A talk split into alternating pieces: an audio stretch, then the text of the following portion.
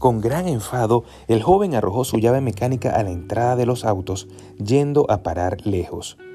Por horas había intentado cambiar las bandas de los frenos del pequeño auto importado de su esposa. De nada sirvió que fuera el mejor de los mecánicos. Finalmente, exasperado, entró a la casa como un torbellino e informó a su esposa que había un problema serio con su carro que no podía solucionar. Es más, gritó, no sé si alguien pueda repararlo. Con ternura ella le agradeció sus esfuerzos y de inmediato llamó por teléfono a su padre, un mecánico experto. Luego de explicarle la situación, acordaron dirigirse a la biblioteca más cercana y conseguir un manual del automóvil.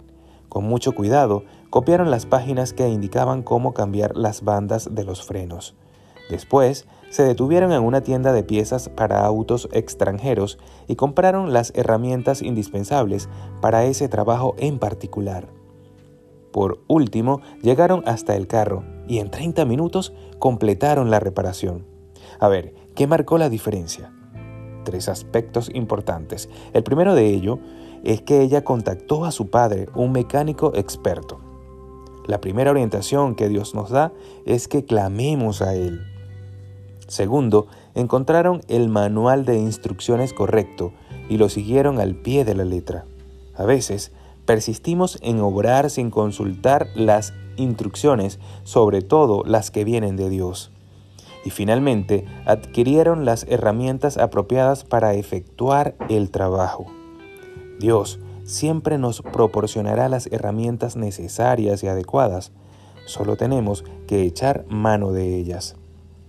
Ya sea que hablemos de bandas de frenos o de decisiones cruciales de la vida, es simplemente sorprendente lo bien que funciona todo cuando prestamos atención a Dios nuestro Padre y cada una de sus instrucciones que vienen de arriba.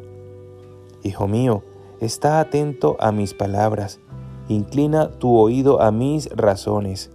No se aparten de tus ojos, guárdalas en medio de tu corazón, porque son vida a los que las hallan y medicina a todo su cuerpo.